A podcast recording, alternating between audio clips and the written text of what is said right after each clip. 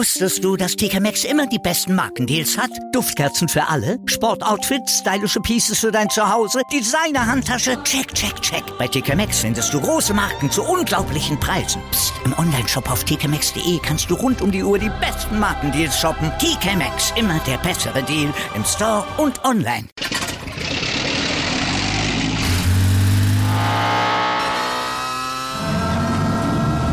Von 0 auf 100. Aral feiert 100 Jahre mit über 100.000 Gewinnen. Zum Beispiel ein Jahr frei tanken. Jetzt ein Dankeschön, rubbellos zu jedem Einkauf. Alle Infos auf aral.de. Aral, alles super. Servus Bayern-Fans. Viel Spaß mit dem Podcast von Florian. Danke für alles. Freue mich aufs Wiedersehen. Bis bald. Euer David. Der Atletico hat noch eine Frage. Ja, und nicht nur David Alaba, sondern auch ich grüße alle Bayern-Fans, aber natürlich auch alle Fans der deutschen Nationalmannschaft. Denn in exakt einer Woche ist es soweit, da geht's endlich los mit der Europameisterschaft. Deswegen rufe ich das heute als die erste offizielle Folge meine Bayern-Woche mit dem DFB-Stempel aus, wie es Florian Plettenberg immer so schön sagt. Bist du damit einverstanden, Florian? Damit bin ich total einverstanden. Schöne Grüße, liebe Jana. Und ich muss sagen, ich bin auch ein bisschen stolz, dass der David sich sozusagen im Intro gemeldet hat. Äh, hat jetzt lange gedauert. Wir waren da lange in Kontakt. Umso schöner, dass er jetzt auch nochmal das Wort an die Bayern-Fans richten kann. Aber du hast ja vollkommen äh, richtig gesagt. Es geht natürlich auch um die Nationalmannschaft. Und ich muss auch sagen, ich bin jetzt auch, ich bin jetzt wirklich im EM-Fieber so langsam. Ich auch. Der Sommer ist angekommen in Deutschland. Die Außengastro macht aus, die Inzidenzen sinken. Es ist eigentlich alles angerichtet für, eine, für einen schönen EM-Sommer. Und du und Patrick, ihr seid ja vor Ort in Seefeld im Trainingslager. Wie ist denn die Lage bei euch beiden? Habt ihr neben dem ganzen Sonnenbaden und Tennisspiel denn auch noch Zeit fürs DFB-Team? ja, das war so eine spitzfindige Frage. Ähm, nein, wir haben uns hier gut eingelebt. Wir sind ja jetzt hier schon mittlerweile über eine Woche in Seefeld in Tirol, also einen Katzensprung von äh, München entfernt. Noch nicht ein Regentropfen haben wir abbekommen und äh, wir knattern hier schön durch. Also wir sind im Geheimtraining, wir sind bei den offiziellen Trainingseinheiten, wir sind natürlich viel am Handy. Wir haben äh, jetzt auch die ein oder andere Exklusivgeschichte rankarren können und von daher, glaube ich, äh, können wir bislang ganz zufrieden sein, aber wir sind natürlich nie satt und äh, wollen natürlich auch immer so die Konkurrenz ärgern. Ne? Also die Konkurrenz, die muss morgens aufstehen und muss sich denken, scheiße, die Sport 1 Jungs, die haben uns heute mal wieder richtig einen reingewürgt. Ja, und ich hatte ja auch so insgeheim gehofft, dass ich heute mal in das Vergnügen komme und mit euch beiden sprechen zu können. Das heißt mit dir und mit Patrick. Aber so hab ich's mir sagen lassen, Patrick steckt gerade auf irgendeinem Hügel und ist deswegen verhindert. Wollen wir ihn zumindest mal ganz kurz anrufen? Patrick, wo genau steckst du und was kannst du beobachten? Ja, wo bin ich? Ich bin gerade in Seefeld im Waldstück und es riecht und duftet hier nach Fichten und Tannen bin gerade hier zwischen den Bäumen. Es ist nämlich das geheime Training nach dem Dänemark-Test, nach dem 1 zu 1 gegen Dänemark. Ja, und vor etwa 20 Minuten sind die Spieler hier auf den Fahrrädern angekommen. Vereinzelt trifft hier nochmal der ein oder andere ein. Der erste, der den Weg aufs Fitness oder ins Fitnesszelt gemacht hat, das war Josua Kimmich, gefolgt von Robin Gosens und Matthias Ginter. Also Training ist vielleicht ein bisschen zu viel gesagt. Da geht es heute eher um eine regenerative Einheit. Ich kann jetzt gerade ja, hier von sag mal, 150, 200 Meter Entfernung ins weiße Fitnesszelt reinblicken. Hier am Ende der Toni Seelos Skisprungschanze hier in Seefeld. Und man sieht eigentlich recht gut, wie beispielsweise gerade Josua Kimmich Klimmzüge macht. Emre Can ist an der Bankpresse ähm, im Zelt. Tigert Krunoslav Banovcic, der Fitnesstrainer, auf und ab und gibt den Jungs Anweisungen. Neben mir sind auch einige Fans. Ich würde sagen, es sind 40 bis 50 dann doch gekommen, die hier Urlaub machen in der Olympia- und Urlaubsregion Seefeld. Und die schauen sich das Training hier ganz gemütlich an, genauso wie ich. Und damit sende ich euch liebe Grüße zurück in eure Podcastaufnahme. Alles klar, sehr schön, Patrick. Vielen Dank äh, für diese Einblicke. Wie kann ich mir das denn grundsätzlich vorstellen? Wie teilt ihr beiden euch vor Ort auf? Ja, perfekte Raumaufteilung. Also wir machen sozusagen alles auch zu zweit und äh, informieren uns natürlich, wann sind die Trainingsanheiten, wann können die Spieler ankommen, zum Beispiel die England-Spieler, die Premier League Stars, nenne ich sie jetzt mal, die natürlich ein bisschen verspätet angekommen sind. Ja, wann kommt Goretzka an? Also da schnuppern wir schon dann rein und sprechen auch mit unseren Quellen, dass wir da einfach ein, ein gutes Update auch liefern können und bestes Beispiel war eigentlich so Geheimtraining Toni Groß. Ja, wir waren eigentlich bei einem anderen Termin und in Seefeld, das ist sehr hügelig und da siehst du eben von oben, hast einen guten Platz von dem Medienpoint auf den Trainingsplatz und dann siehst du da eben einen Spieler trainieren, dann fahren wir dann schnell mit einem E-Scooter in den Wald, gehen auf den Hügel, ja, sprechen uns dann schnell ab, äh, telefonieren, dann schreibt der eine mal äh, die 30, 40 Zeilen zusammen, dann spricht der andere das schon mit dem Büro ab und so ist es eine schöne Symbiose. Und äh, letzten Endes geht es natürlich darum, dann die News dann auch relativ schnell und ordentlich abzubilden, runterzuschreiben und dann zu veröffentlichen. Aber nein, wir sind doch bei den Spielen zusammen. Wir reisen auch dann weiter nach Herzogenaurach. Die deutsche Nationalmannschaft zieht ja dann nächste Woche dann um nach dem zweiten Spiel gegen Lettland. Also die EM, die ziehen wir dann äh, durch. Und da kommt ja noch der Jochen Stutzki dann dazu und dann sind wir dann in Herzogenaurach teilweise auch zu dritt vertreten. Ein kongeniales Trio. Es ist ja nicht äh, dein erstes Turnier mit der Nationalmannschaft. Du kannst es deswegen ganz gut vergleichen. Wie nah seid ihr denn in diesem Jahr dran? Oder eben auch vielleicht nicht, Corona-bedingt im Vergleich zu den letzten Jahren? Ja, ist schon schwierig. Äh, wir haben immer noch keine Präsenz zu den äh, Spielern und natürlich zu den Protagonisten. Man spricht mal mit dem Bundestrainer oder auch mal mit Oliver Bierhoff oder dem einen oder anderen Spieler aus der Distanz. Ja, da kommt es natürlich auch darauf an, wie lange kennt dich der Spieler schon und die Protagonisten. Da ist natürlich auch eine gewisse Scheu gegenüber, ja, vielleicht auch Reportern, die jetzt noch nicht so lange da sind, ist ja auch normal. Aber da versuchen wir schon mal das eine oder andere an Smalltalk äh, zu führen. Wenn wir dann mal mit dem einen oder anderen in Kontakt sind, dann natürlich auch per Smartphone, weil man natürlich über die Jahre dann auch mal eine Verbindung zu den Spielern dann aufbaut. An der Stelle natürlich auch wieder der Quellenschutz. Aber nein, wir machen das Beste aus den äh, Gegebenheiten. Wir machen unsere Aufsager und äh, auch unsere Schalten. Ich darf ja dann auch am Sonntag, also gerne einschalten, werde ich ja dann aus Seefeld in den Doppelpass geschaltet. Also ich spiele jetzt mal den Doppelpass zu dir rüber. Da sehen wir uns ja dann schon wieder, weil du hast das ja prima gemacht bei deinem Debüt. Also nochmal herzlichste Glückwünsche. Da sehen wir uns und von daher ist ein Stück weit Normalität auch vorhanden.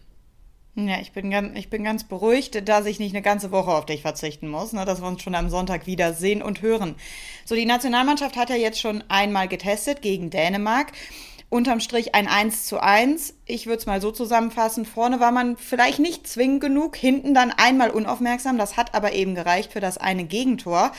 Würdest du mir da zustimmen? Und wer aus deiner Sicht hat wirklich überzeugt, vielleicht auch überraschend überzeugt? Und wer musst du sagen, hat sich noch nicht so wirklich ins DFB-Team eingefunden. Ich bin ja erstmal sauer. Ich habe mich ja letzte Woche in Rage geredet wegen diesem Bayern-Campus, wegen diesem Bayern-Abstieg. Und ich bin sauer, weil ich es nicht verstehen kann, dass Deutschland oder Joachim Löw von zwei Testspielen eins nutzt, um wieder dieses Dreierketten-Thema, sage ich mal, zu forcieren. Und ich habe das auch schon sehr oft kommentiert und ich habe das schon sehr oft auch in, in Sendungen gesagt. Die deutsche Nationalmannschaft ist kein Dreierkettenteam, ja. Dreierkette bei Ballbesitz, Fünferkette gegen den Ball. Und ich kann dieses System nicht mit einem Bayern-Block spielen, wo im Grunde genommen jeder auf einen 4-2-3-1 erpicht ist, ja. Das ist das Spielzeug, das die Spieler wollen. Und ich bin der Meinung, diese Dreierkette ist nicht das richtige System für diese Mannschaft. Jetzt hat es Joachim Löw gegen Dänemark am Mittwochabend getestet. Okay, ich hätte es nicht gemacht, weil ich sage, lieber einspielen, lieber jetzt die Viererkette, weil das muss das EM-System sein. Und so hat man dann wieder nicht gewonnen. Man hat sich wieder ein unnötiges Gegentor eingefangen. Man war vorne nicht so durchschlagskräftig. Die deutsche Nationalmannschaft hat nicht schlecht gespielt. Aber ein Sieg wäre jetzt einfach mal für das ganze Allgemeinbefinden sehr wichtig gewesen. Jetzt wurde nichts draus.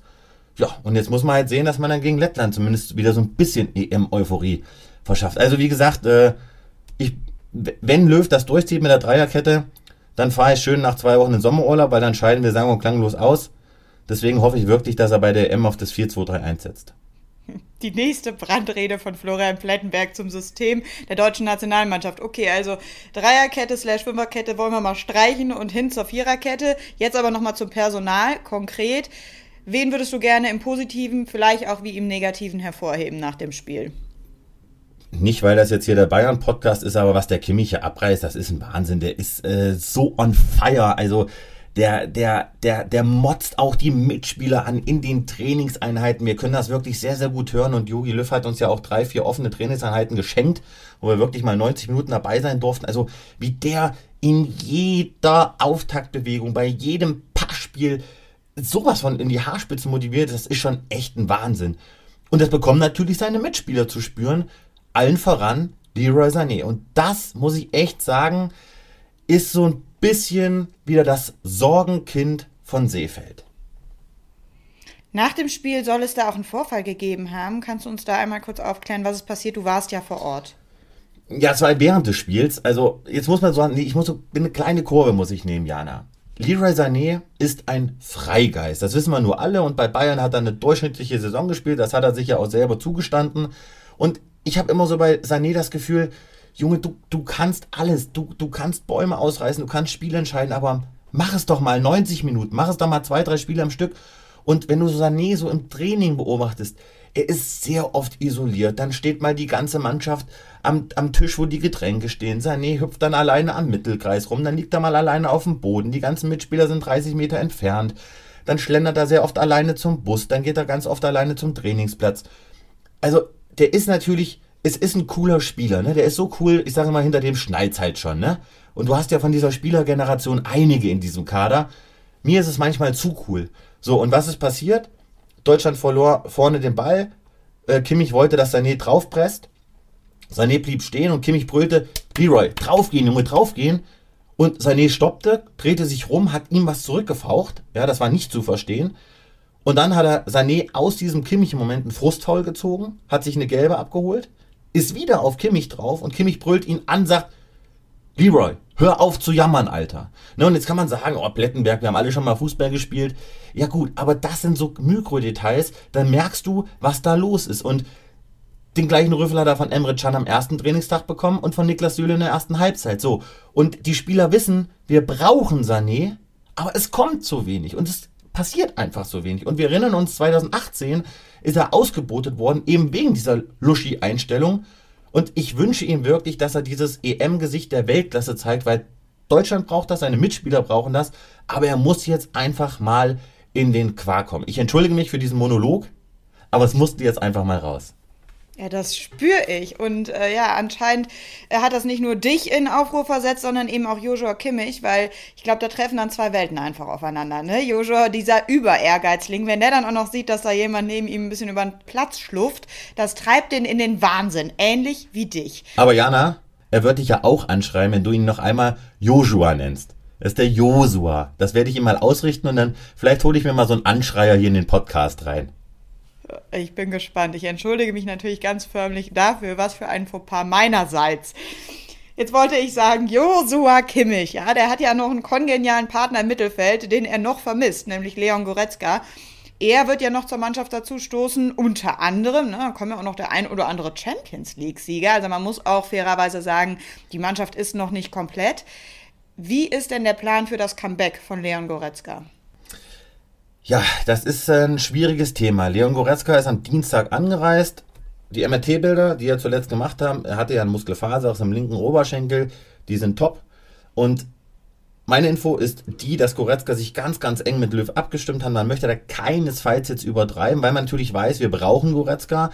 Aber es ist natürlich auch ein Spieler, da musst du so ein bisschen vorsichtig sein. Ja, Goretzka hat immer wieder mal was muskulär und äh, er wird auch gegen Lettland nicht zum Einsatz kommen und frühestmögliche Zeitpunkt des Goretzka-Einstiegs bei der EM ist der EM-Auftakt gegen Frankreich am 15. Juni. Aber auch da, glaube ich, wird es dann erstmal darum gehen, dass er im Kader steht, denn im Zentrum, da ist es, das Ding ist dicht. Ne? Groß kommt zurück, der ist auf jeden Fall gesetzt, egal was passiert. Kimmich bin ich mal gespannt, wenn alle fit sind, könnte ich mir vorstellen, er geht vielleicht auf die Rechtsverteidigerposition. Ansonsten ist er eigentlich in der Zentrale nicht wegzudenken. Dann hast du noch Gündoan, und Thomas Müller, der hier einen ja, unfassbar geilen Eindruck macht. Der ist so gut drauf. Der ist, wie wir ihn alle kennen, vom FC Bayern. Der wird auch gesetzt sein. Also, boah, ich bin echt gespannt, was Thomas Müller mit Leon Goretzka macht. Aber Goretzka, ne, der will jetzt ganz klar fit werden. Ja, hat sich natürlich auch wieder einen Schuss gebracht. Also die Muskelberge sind dann nochmal angestiegen. Und übrigens, dieses Vertragsverlängerungsthema beim FC Bayern, auch das läuft im Hintergrund positiv. Aber diesem ganzen Prozedere, dem widmet er sich erst intensiv nach der EM. Also während der EM wird da keine Vertragsverlängerung von Goretzka verkündet werden. Weil ich merke, dass du wirklich im Redefluss bist, will ich das doch mal ausnutzen und dich noch zu einer weiteren Personalie befragen. Du hast gerade nämlich Gündogan angesprochen. Da bin ich sehr gespannt, wie ihn Yogi ähm, Löw einsetzen wird. In City hat er zuletzt unter Pep weiter vorne gespielt und hat ja da auch nochmal einen nächsten Entwicklungsschritt gemacht, muss man ja sagen. Was glaubst du, wird Yogi mit ihm in der Nationalmannschaft machen? Wird er ihn auch da vorne eher so um die 10 aufstellen oder bleibt er im zentralen Mittelfeld? Boah, Jana, ich kann es dir nicht sagen. Ich kann dir sagen, dass Thomas Müller auf der 10 spielen wird. Und äh, ich hatte da auch Jogi Löw gefragt, ja, wie er ihn einsetzen will, weil Müller spielt auch immer mal so ein bisschen auf der rechten Außenbahn vor seiner Ausbrutung. Aber das kommt äh, für Müller derzeit überhaupt nicht in Frage. Löw sieht Müller hinter den Spitzen, also die Paradeposition, die er auch beim FC Bayern inne hatte. Und Gündogan, boah, ne, das ist, Deutschland ist perfekt bestückt im Zentrum. Also deswegen sage ich auch, äh, forciere ich eher dieses 4-2-3-1, weil du dann natürlich auch, ja, drei Spieler im Zentrum hast, statt äh, dieses äh, 5-2-3 äh, Gemischs und von daher, denke ich, würde auch auf die 4-2-3-1-Variante ziehen. Deswegen sage ich, kannst du Gündogan draußen lassen in Topform? Eigentlich nein. Funktioniert der neben Toni Groß im defensiven Mittelfeld? Boah, weiß ich nicht. Deswegen könnte ich mir wirklich vorstellen, dass Kimmich vielleicht nach hinten rechts muss, damit eben Gündogan, Groß und Müller möglicherweise im Zentrum spielen können. Jetzt kann man sagen, das sind alles Luxusprobleme, aber am Ende des Tages sind es wirklich Probleme, ne? muss man schon so sagen. Gut, ähm, am Ende also ein 1 zu 1 gegen Dänemark und das einzige Tor für die deutsche Nationalmannschaft wurde geschossen von Neuhaus. Und das schafft mir jetzt auch die perfekte Überleitung. Das habe ich ja besonders gern, wenn ich mir hier nichts aus den Rippen schnitzen muss. Nämlich zu unserer Frage der Woche. Die Frage der Woche. Damit sind wir nämlich bei dem Thema der Bayern. Denn Lukas hat ja eine Direct Message geschickt und fragt, stimmen die Gerüchte um Neuhaus und die Bayern? Die Gerüchte besagten ja, dass sein Wechsel bereits fix gewesen sein soll. Was ist da dran, Florian? Florian Neuhaus hat beim FC Bayern noch keinen Vertrag bzw. Vorvertrag unterschrieben. Er selbst hat das ja jetzt auch dieser Tage hier auch nochmal gesagt. Natürlich haben wir jetzt auch schon in der Vergangenheit öfter mal gehört, ne? Stimmt nicht, dementiert und so weiter und so fort. Aber ich habe mich da auch nochmal seitens seines Managements abgesichert. Es soll nicht so sein, dass da irgendein Agreement besteht. Übrigens an alle die, die jetzt hier zuhören, seid mir nicht böse, wenn ich nicht immer jede Nachricht beantworte. Ich habe diese Woche bestimmt von euch 30, 40 Meldungen bekommen. Stimmt das jetzt? Äh, Neuhaus, Bayern, auch Südkorea wieder 20 Mal gefragt. Also bitte immer schön weiter eure Fragen schicken. Neuhaus und der FC Bayern, das Thema ist momentan sehr kalt. Ja, Neuhaus kostet eine ganze Stange Geld, hat einen Langzeitvertrag bei den Gladbachern und der Stand ist so. Wenn in diesem Sommer ein Angebot für ihn reinkommt von einem Top, Top, Top-Club, und das liegt im Bereich der 40 Millionen Euro, denn das ist seine Ausstiegsklausel für diesen Sommer, dann wird sich Christian Nerlinger, sein Berater, mit Max Eberl an einen Tisch setzen und Gespräche führen. Kommt dieses Angebot nicht, bleibt Neuhaus in Gladbach und dann wird es für 2022 interessant. Und wenn die Bayern bis dahin sich wieder normalisieren, in puncto finanzieller Geschichten, sprich Corona hört auf, Zuschauereinnahmen sind da, ja, und man hat nicht mehr 150, 170, 180 Millionen Euro Verlust, dann kann Neuhaus ein Thema werden. Aber für diesen Sommer ist Neuhaus beim FC Bayern definitiv kein Thema. Neuhaus ist Bayern-Fan, ja, er möchte auch gerne zum FC Bayern gehen oder kann sich das auch vorstellen, aber das ist momentan kein heißes Thema. Kein heißes Thema ist also Neuhaus in diesem Sommer, aber vielleicht ist er ja eins. Das Gerücht der Woche. Und zwar Callum Hudson-Odoi. Ja, den hatten wir ja eigentlich schon mal auf dem Programm. Hat Hasan Salihamidzic etwa nicht ganz verkraftet, dass er ihn damals nicht bekommen hat und probiert es jetzt erneut? Boah, Jana, das ist äh, so ein Endlosschleifenthema. Auch da haben mich viele Nachrichten von euch erreicht. Lieben Dank. Ich versuch's mal so einzuordnen. Callum Hudson-Odoi ist so eine Art Wunschspieler von Hasan Salihamidzic und von Chefscout Marco Neppe. Man hat sich da jetzt über zwei Jahre mit beschäftigt. Man wollte ihn holen, man war kurz davor letzten Sommer, dann hat es nicht geklappt. Ich glaube, dass Hudson-Odoi in diesem Sommer wieder nicht zum FC Bayern kommen wird. Meine Info ist eher die, dass das in Richtung Ente geht. Zumal muss man auch sagen, dass dieses Verhältnis zur Sportdirektorin vom FC Chelsea, Marina Granovskaya, ich hoffe, ich habe das jetzt richtig ausgesprochen, das soll, sagen wir mal, sehr unterkühlt sein. Hudson Odoi wird eine Stange Geld kosten und eigentlich haben die Bayern ja auch kein, nicht vor, jetzt irgendwelche Leihmodelle oder so zu machen, weil sie ja sagen, oh, wenn, dann muss sich der Spieler mit den Bayern identifizieren. Deswegen, ich weiß es noch nicht hundertprozentig, aber ich gehe davon aus, dass Hudson Odoi nicht zum FC Bayern wechseln wird. In diesem Sommer. Granoskaya soll ein ziemlich harter Hund sein, ne? Also sie wird ja oft als die mächtigste Frau im Fußball bezeichnet. Ich glaube, mit der möchte man nicht an einem Verhandlungstisch sitzen. Ja, also ich habe äh, auch schon sehr, sehr viel Positives über sie gehört. Ich habe äh, zum Beispiel einen sehr, sehr guten Beraterkontakt, ähm, der schwärmt von ihr über alle Maßen. Ja? Also jemand, äh, die natürlich knallhart am Verhandlungstisch sein kann, aber auch sehr, sehr warmherzig, sehr liebevoll sein soll. Aber ich denke, auf so einer Position, da musst du auch so ein bisschen so äh, die harte Hündin sein, sage ich mal so. Und ich habe eben noch mal äh, nachgeschaut bei Kelm Hudson-Odoi. Der ist immer noch erst 20, also den kann man immer noch als Top-Talent bezeichnen. Aber ja, er schafft es auch unter Tuchel jetzt in Chelsea nicht so wirklich diesen Durchbruch dann auch mal zu packen. Ich könnte mir allerdings vorstellen, dass das einer ist, den Julian Nagelsmann vielleicht zu diesem nächsten Entwicklungsschritt bringen könnte. Also ich fände es eine ganz spannende Personalie. Ähm, aber gut, wir wollen weitermachen mit dem derzeitigen Personal bei den Bayern. Schauen wir mal drauf.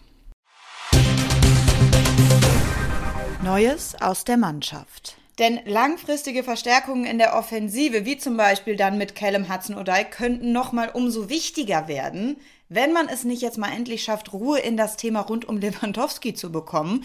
Er heizte jetzt zuletzt die Spekulation selbst nochmal an mit folgender Aussage.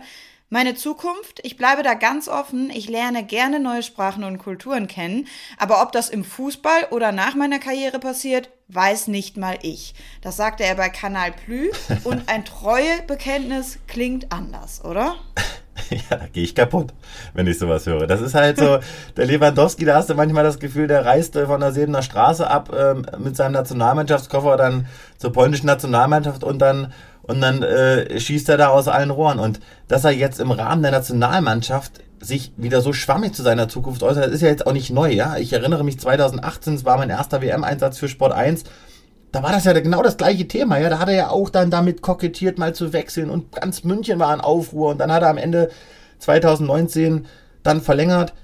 Ich möchte jetzt mal vor allen Dingen unsere User für etwas sensibilisieren. Wir haben ja dieses Lewandowski-Haaland-Thema jetzt hier schon wirklich seit ein paar Folgen und ich werde ja dann auch damit oft konfrontiert und werde dann auch mal gefragt, auch in Seefeld gibt es übrigens viele, die äh, mich auf uns beide und auf den Podcast ansprechen. Also dieser Podcast scheint echt gut anzukommen. Schön, dass ihr da wirklich dabei seid. Und dann, ja, stimmt dann das jetzt mit Lewandowski? So schlecht war man nicht mit der Einordnung. Und ich habe es euch gesagt, Lewandowski, das Ding ist heiß. Er weiß, dass die Bayern dieses Haaland-Thema auf dem Tisch haben. Er weiß, dass er bei den Bayern alles erreicht hat. Er weiß, dass er woanders nochmal viel, viel, viel mehr Geld verdienen kann als beim FC Bayern. Er ist der Weltfußballer. Er ist der weltbeste Stürmer. Aber er weiß natürlich auch, was er sagen muss, um die Bayern so ein bisschen in Aufruhr zu versetzen. Ich denke, das wird eine wirklich sehr offene Geschichte sein. Aber auch da bleibe ich dabei. Das Ding, Haaland, Lewandowski, Zukunft beim FC Bayern, ja, nein da kommt erst so richtig Fahrt rein 2022. Und da haben wir wieder den Pini Zahavi, seinen Berater, der weiß ganz genau, was er macht. Der Pini ist ja auch ein früherer Top-Journalist. Ja, also der weiß ganz genau, was er auch vielleicht mal stecken muss und so weiter. Also Lewandowski tut natürlich auch einiges dafür, dass eben keine Ruhe in diese Personale reinkommt. Ja, und wir bleiben im weitesten Sinne bei Pini Zahavi, denn sein neuester Klient heißt ja Kingsley Coman. Und auch da geht es um Vertragsverhandlungen. Hier soll eigentlich verlängert werden, der Vertrag bei den Bayern. Und es kursieren wirklich irre Zahlen rund um die Gehaltsforderungen. Genau, auch da habe ich diese Woche das ein oder andere Gespräch geführt auf den Wiesen Seefeld, habe mich da ein bisschen abgeschottet, damit mir keiner zuhört. Hügel ja, meinst du wohl, wie ich eben gelernt habe. genau, Hügel, idyllische Hügel. Also, es ist so, dass die Vertragsgespräche mit den Bayern derzeit ja, ruhen, Strich, unterbrochen sind. Und die bisherigen Gespräche, die hat sein Vater mit den Bayern geführt. Ja, wir haben letzte Woche erklärt, Zahavi, der sitzt jetzt mit dem Boot, der ist auch schon sehr akribisch auf dem Premier League Markt unterwegs und sondiert dort mögliche Interessenten für Kuman. So. Und jetzt soll es so sein, das hat mir diese Woche eine sehr seriöse Quelle auch nochmal gesagt, dass er beim FC Bayern um die 12 Millionen Euro brutto verdienen soll. Das ist jetzt nicht die Top-Klasse, das ist jetzt aber auch nicht die unterste Klasse. Das ist ein solides Gehalt, was wir zwei wahrscheinlich zusammen bei Sport 1 nicht haben. Und die Bayern sollen ihm 13 Millionen Euro geboten haben, was durchaus realistisch klingt. Aber Koman, der soll 12 Millionen netto gefordert haben. Jetzt sei mir nicht böse, aber da klingt für mich schon viele Parallelen raus zu dieser Thematik rund um die Verlängerung bei David Alaba, bei der wir beide wissen, die ist für die Bayern nicht so gut ausgegangen. Vollkommen richtig, Jana. Und diese 12, 12,5, das ist ja genau die Summe, die Alaba jetzt bei Real Madrid verdient. Und ja, beide haben jetzt mit Pini Zahavi natürlich jemanden, der weiß ja auch, wie das Gehaltsgefüge beim FC Bayern ist. Er hat den Vertrag für Lewandowski ausgehandelt. Das heißt, er weiß, was die Gehaltsbenchmark an der Sebener Straße ist. Und er weiß, was die Bayern Alaba bezahlt hätten. So, und das ist natürlich auf Seiten Zahavi ein Riesengehaltsplus. So, und er weiß ganz genau, dass diese Premier League Vereine, City, Manu, Liverpool, Chelsea, das sind die einzigen Vereine, die diese Summen bezahlen können. Und ich weiß, dass Manchester United ihn letzte Saison unbedingt haben wollte und da haben sie ihm schon 8 Millionen netto geboten, ja. Und da war Bayern nicht gesprächsbereit, weil sie wollen ja Coman nicht abgeben. Das ist ja eigentlich ein Juwel, aber Hoeneß hat es ja klipp und klar gesagt in unserem Interview. Wenn die es übertreiben weiterhin, die Spieler, wie jetzt Coman, dann werden diese Spieler Verkaufskandidaten sein, denn ablösefrei wollen sie nicht ziehen lassen, aber sie werden nicht mehr mit aller Macht jeden Spieler verlängern. Und ich halte das auch für richtig, denn irgendwann platzt halt so ein Gehaltsgefüge. Und du musst ja auch eins sagen. Wenn Medienberichte aufkommen, ja, dass der Hernandez über 18 Millionen verdient und so weiter. Die Jungs sitzen ja in der Kabine, die sprechen ja auch miteinander. So, und jetzt ist der Coman bei der französischen Nationalmannschaft. Da sitzt ein Kanté, da sitzt ein Mbappé, da sitzen Top-Weltstars und die unterhalten sich natürlich über Kohle. Und wenn der Mbappé sagt, du pass mal auf, ich verdiene hier bei Paris über 25, 30 Millionen, da denkt der Coman sich auch, boah, warum verdiene ich denn das jetzt nicht? Und auch da, das sagen ja auch viele aus der Branche, die Jungs drehen halt aber teilweise auch ab. Ja, und deswegen, ich bleibe dabei, ich kann mir vorstellen, dass Coman möglicherweise doch nicht beim FC Bayern bleibt, obwohl er es eigentlich möchte. Werbung Anfang. Werbung Ende. Ja, also für mich klingt das nach einer ganz klaren Sache. Wenn er weiterhin auf diesen 12 Millionen netto beharrt, dann hat er mit Alaba ganz klar gesehen, wo die Reise dann für ihn hingeht. Auf jeden Fall ins Ausland und nicht weiterhin bei den Bayern. Also ich glaube, äh, da, da werden die Bayern auch nicht von ihrem Standpunkt abrücken. Jetzt haben wir schon oft über Alaba gesprochen möchte ich ganz kurz den Einschub hier machen. Ja, und du durftest exklusiv mit ihm als erstes sprechen. Wie hast du das eingefädelt? Wie kam es dazu? Arbeitet man an sowas auch schon im Vorhinein? Ja, absolut. Äh, ich verstehe mich mit David äh, sehr, sehr gut. Wir haben immer sehr, sehr professionell auch zusammengearbeitet und irgendwann, wenn du natürlich, äh, so wie ich jetzt jede Reise mit den Bayern machst und fast jedes Spiel auch siehst, die Jungs merken sich ja auch die Gesichter, ja, nicht vielleicht jetzt immer unbedingt den Namen, aber ja, sie sagen immer, sie lesen nichts, aber sie lesen schon sehr, sehr viel. Wie gesagt, mit David, ich schätze ihn sehr, ist ein total feiner Kerl, ja, einer wie du und ich und einfach ein, cooler Typ. Und äh, ich hatte schon mehrmals mal mit ihm gesprochen. Ich sagte, du pass auf, ich hätte, es wäre geil, wenn du mir dieses Interview ermöglichen könntest. Und äh, dann haben wir miteinander telefoniert. Ich war in Seefeld äh, im Restaurant und wusste ungefähr, wann er, wann er anrufen wird. Und ähm, dann bin ich da mit meinem Smartphone, mit meinem Aufnahmegerät dann außerhalb vom Restaurant, habe mich auf den Bordstein gesetzt und dann haben wir das dann im Lautsprechermodus dann geführt. Habe ich es abgetippt, zur Autorisierung geschickt und dann war das auch äh, schnell geritzt. Der war super drauf, ähm, freut sich jetzt natürlich total auf Real Madrid. Aber da war schon auch viel Wehmut dabei. Also man hört bei ihm schon raus, dass ihm dieser Abgang beim FC Bayern, das tut ihm schon weh. Das ist seine Familie.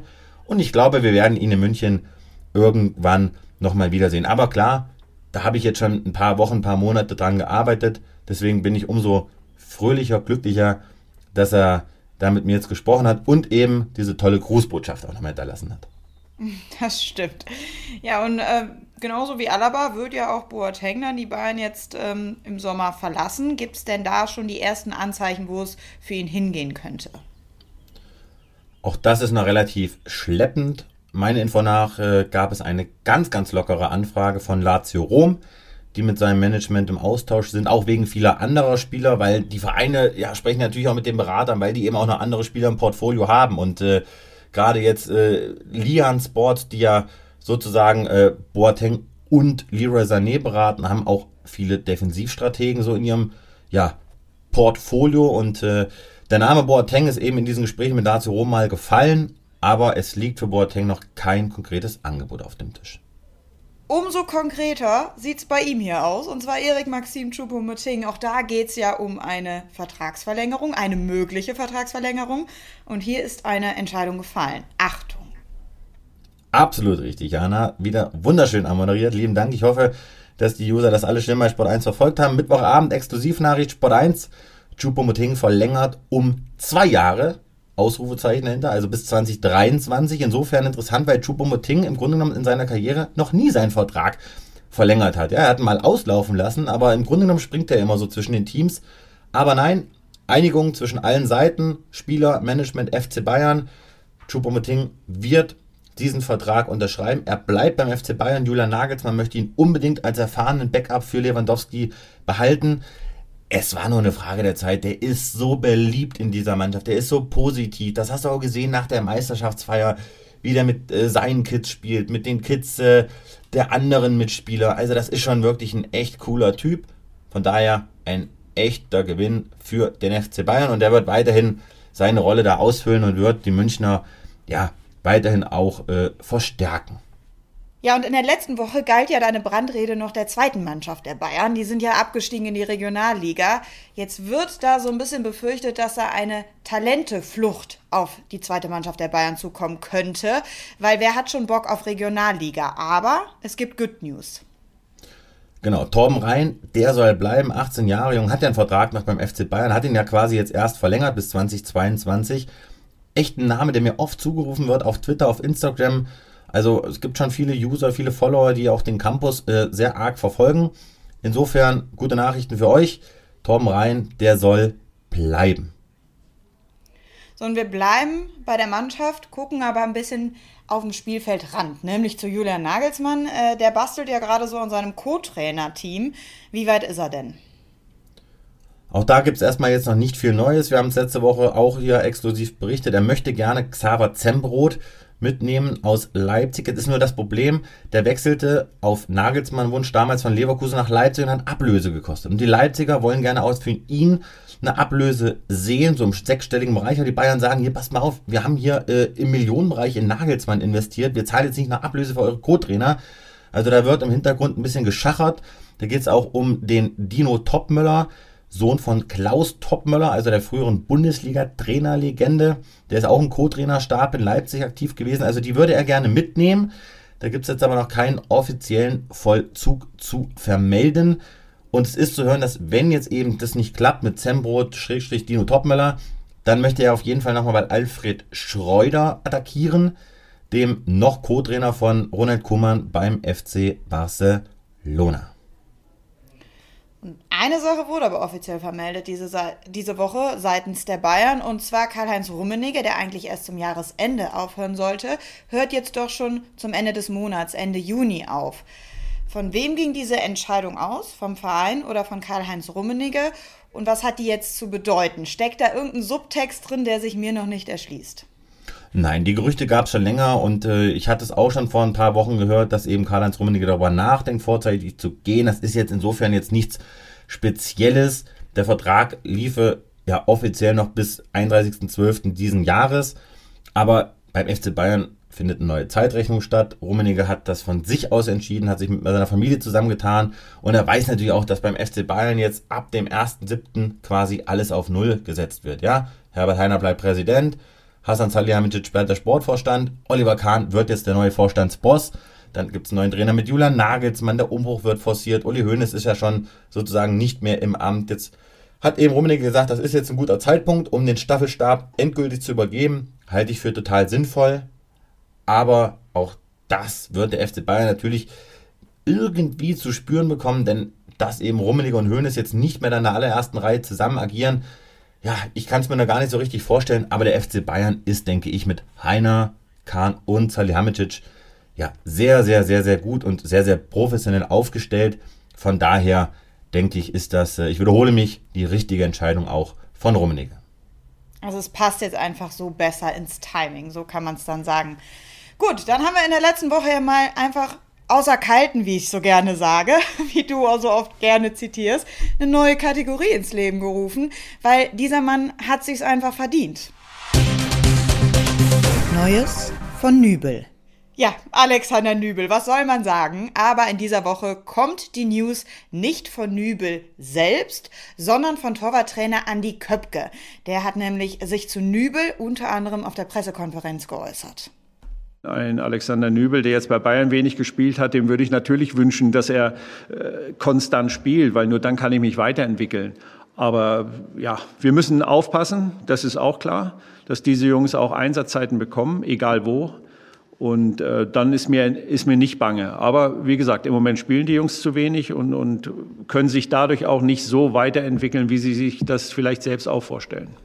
Also wir haben in Deutschland wirklich tolle Torwarttalente, aber wie Köpp gesagt, das bringt alles nichts, wenn sie eben nicht spielen und nicht die Möglichkeit bekommen, sich zu entwickeln. Und das deckt sich ziemlich mit dem, was auch Nübel jetzt in den letzten Wochen immer wieder angemerkt hat. Glaubst du, dass solche Sätze von Köpke auch bei Nübel dann ankommen? Absolut, denn Nübel hat den DFB natürlich im Blick und äh, es ist ja sein langfristiges Ziel, dann auch in der Nationalmannschaft mal irgendwann eine Rolle zu spielen. Aber er muss eben spielen und Andi Köpke hat auch recht. Die Jungs sind alle super talentiert, aber du brauchst Spielpraxis. Meinetwegen in der zweiten Liga oder wo auch immer. Natürlich ist jetzt Nübel zu gut für die zweite Liga. Aber nein, Nübel weiß, dass er, dass er spielen muss, weil sonst verschwindet er einfach unter dem Radar und Deutschland, ja, da gibt es ja auch ein internes DFB-Projekt, dass die sagen, bis 2028, da wollen wir den Manuel Neuer Nachfolger gefunden haben, ja. Denn äh, so ein Neuer kommt dann mal irgendwann ins Alter. Der Stegen ist jetzt nicht mehr der allerjüngste. Leno Trapp, das ist alles so ein, so eine Altersklasse. Und Manuel Neuer, da hat er übrigens gesagt, er macht weiter nach der M. Also das hat mich übrigens echt überrascht, denn ich hätte damit gerechnet, dass er unter gewissen Umständen sagt, pass auf, vielleicht der EM-Titel, man weiß es ja nicht, und ich höre auf, wird nämlich nur der FC Bayern. Nein, der Neue, der macht weiter, der will weitermachen. Und wahrscheinlich auch wegen Hansi Flick. Also von daher werden sich natürlich Kollegen wie Ter Stegen, die werden sich jetzt so semi gefreut haben, weil sie natürlich wissen, boah, scheiße, äh, wahrscheinlich sitzt sie in Katar dann Ende 22 auf der Bank, möglicherweise sogar bei der Heim-EM 2024. Aber Nübel muss einfach nächste Saison irgendwo spielen, aber ich nehme jetzt einfach mal deine Frage vorweg. Ich muss dir echt sagen, da gibt es gerade verhandlungstechnisch nichts Neues zu berichten. Gut, aber wir können das Rad trotzdem eins weiterspinnen, weil wenn Nübel sich für diesen Wechsel entscheidet, um Spielpraxis zu bekommen, bedeutet das für die Bayern, sie brauchen eine neue Nummer zwei. Und da ist ja dann Stefan Ortega zumindest im Gespräch, ja, so brodelt die Gerüchteküche. Und im Podcast Lieber Fußball hat er sich auch zu einem möglichen Bayern-Interesse geäußert, hat nämlich gesagt, es wäre doof zu sagen, das höre ich mir nicht an. Was wäre denn die Wunschlösung der Bayern? Was glaubst du? Die Wunschlösung ist, dass Alexander Nübel bleibt. Aber Alexander Nübel will das nicht machen. Denn er weiß, dass er hinter Neuer nicht spielen wird und die Bayern eben ihre Einsatzgarantie wahrscheinlich nicht halten können.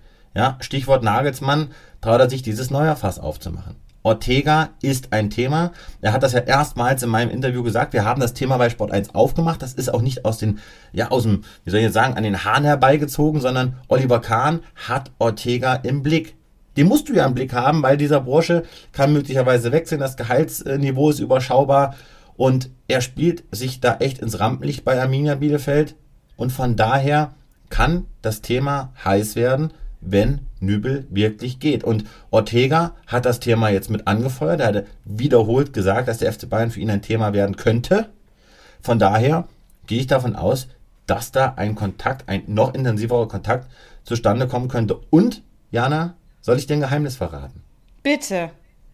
Ich Komm, liebe ich Geheimnisse. ja, ich sag's dir. Die Familie von Ortega, weiß ich, das sind große Bayern-Fans. Sind große Bayern-Fans. Der Papa, der Bruder, von daher glaube ich, die würden sich nicht dagegen wehren, wenn äh, der Sohnemann sozusagen zum glorreichen FC Bayern wechseln würde. Wenn gleich Ortega immer gesagt hat, Real Madrid, das ist eigentlich mein Verein, denn er hat ja auch spanische Wurzeln. Aber das ist dann, glaube ich, nochmal eine Nummer zu groß. Aber Bayern, Ortega, merkt euch das, das könnte nochmal richtig heiß werden. Sehr schön, dann haben wir an der Stelle also auch die Fanlieben im Hause Ortega geklärt. Und wenn wir jetzt gerade beim Thema Keeper sind, dann können wir hier jetzt auch mal ganz kurz die Auflösung einschieben um die Spitznamen von Bernd Leno und Timo Werner. Wir erinnern uns, in eurem Interview, sprich Patrick und Deins mit Timo Werner, ging es um einen Spitznamen, den er erhalten hat von Bernd Leno. Jetzt solltet ihr also auch noch mal rausfinden, was denn Bernd Lenos Spitzname von Timo Werner war. Klingt jetzt alles ein bisschen äh, verwirrend, deswegen hier nochmal beide Aussagen hintereinander weg. Bitte. Ähm, Er nennt mich immer gern Hobby. Warum? Warum? Ähm, naja, ähm, in der Vergangenheit war ich ja nicht immer der größte Trainingsweltmeister. Und dann hat er immer gesagt, bei dir sieht es immer aus, als wäre es auf Hobbybasis, wie du trainierst. Dann hat er mich immer Hobby genannt. Bin ich mal gespannt, ob er weiß auch, wie ich ihn dann. Also das könnte dann fürs nächste Mal, wenn ihr mir wieder vor der Dings habt, mal die Gegenfrage stellen, wie ich ihn denn nennen würde. Oder wie ich ihn nenne. okay, ähm, ja, wir haben uns gegenseitig immer Hobby genannt oder wir nennen uns immer gegenseitig äh, Hobby. Ähm, weil er ja auch gesagt hat, warum ich ihn so nenne. Und er nennt mich Hobby, weil nach dem Training machen ein paar Spieler immer paar Schüsse und so sinnlose Flatterbälle und so weiter. Und dann äh, fragen die Spieler immer nach Torhüter und so weiter. Und dann bin ich immer schon weg, weil, ja, weil das für mich keinen Sinn macht und so weiter. Und dann sagt er auch immer, dass ich auch auf Hobbybasis äh, da bin. Und ähm, ja, ist ganz lustig. Ja, und damit sind wir wieder zurück beim Thema DFB. Florian, das kannst du auch nicht lernen, oder? Diese Übergänge. Also vom DFB zu den Bayern zurück zum DFB. Der testet ja jetzt am Montag dann noch einmal abschließend gegen Lettland. Wie ist der weitere Fahrplan von dir, von Patrick und von der Mannschaft bis zum finalen Startschuss bei der Europameisterschaft am 11. Juni? Boah, also ich reise am Sonntag aus Seefeld ab. Der Patrick, weil der kommt ja aus NRW. Der wird das äh, Länderspiel gegen Lettland äh, im Stadion sozusagen sich anschauen. Dann treffen wir beide uns wieder in Herzogenaurach, denn die deutsche Nationalmannschaft zieht ja dann am Dienstag ins Basecamp in Herzogenaurach, also da, wo, wo sozusagen Adidas stationiert ist, ziehen sie ein und von da pendeln sie dann immer nach München und zurück und haben sich da so dieses Campo Bahia nachgebaut, äh, das man ja aus Brasilien äh, kannte, 2014. Deutschland fühlte da sich da ja ganz wohl. Gut, ne? Ja, ja da lief es ganz gut, ja. Da wurde man Weltmeister, aber klar, äh, wenn es jetzt so einfach wäre, ja, dann äh, würde ich mir das zu Hause auch nachbauen. Nein, da gehört ein bisschen mehr dazu, als nur so zu wohnen wie 2014. Die sollten im besten Fall auch so spielen. Davon sind sie aktuell noch ein bisschen äh, entfernt. Wir werden das weiterhin beäugen. Aber vielleicht können Sie sich ein bisschen was von, von Köln abschneiden, Jana. Das ist ja meine Frage auch an dich. Wie geht's denn dir eigentlich? Weil Köln hat den Klassenerhalt geschafft und Jonas Hector, habe ich gelesen, ja, der war ja, das war ja euer Garant. Ja, und der ist nicht bei der Nationalmannschaft. Ja, das stimmt gut, aber das kann ich jetzt an der Stelle verkraften, weil mir ist natürlich ein Stein vom Herzen gefallen, dass wir dann doch noch mit dem Umweg Relegation den Klassenerhalt gepackt haben. Wobei ich hätte natürlich auch ein ganz gutes Trostpflaster gehabt, weil zweite Bundesliga Topspiel ab der nächsten Saison ja bei uns bei Sport 1, aber nee, da schlägt die Fanliebe natürlich ein bisschen größer. Deswegen alles gut so, ich nehme den Klassenerhalt.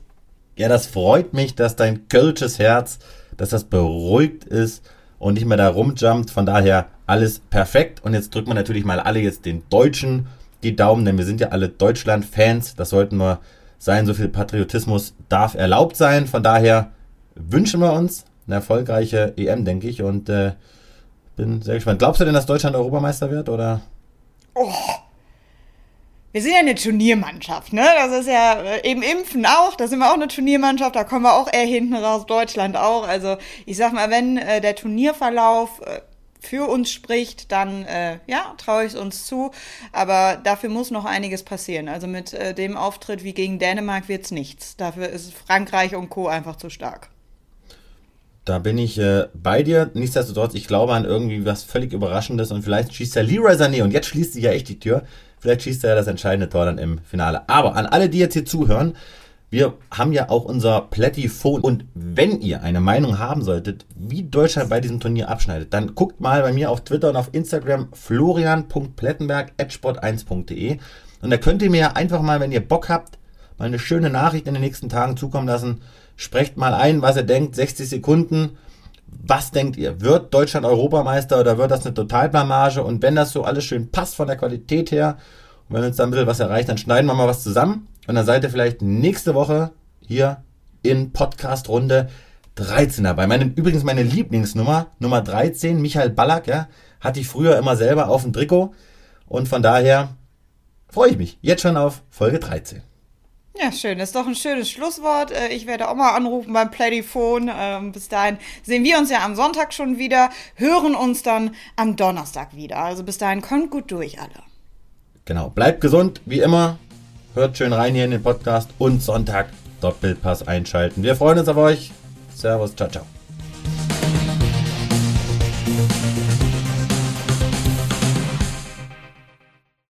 Wieder live von Ihrem Toyota-Partner mit diesem Leasing-Auftakt. Der neue Toyota Jahreshybrid. Ab 179 Euro im Monat. Ohne Anzahlung. Seine Sicherheitsassistenten laufen mit. Und ja, ab ins Netz mit voller Konnektivität. Auch am Start die Toyota Team Deutschland Sondermodelle. Ohne Anzahlung geht's in die nächste Runde. Jetzt los sprinten zu Ihrem Toyota-Partner. Wusstest du, dass TK Maxx immer die besten Markendeals hat? Duftkerzen für alle, Sportoutfits, stylische Pieces für dein Zuhause, Designer-Handtasche, check, check, check. Bei TK Maxx findest du große Marken zu unglaublichen Preisen. Psst. im Onlineshop auf tkmaxx.de kannst du rund um die Uhr die besten Markendeals shoppen. TK Maxx, immer der bessere Deal im Store und online.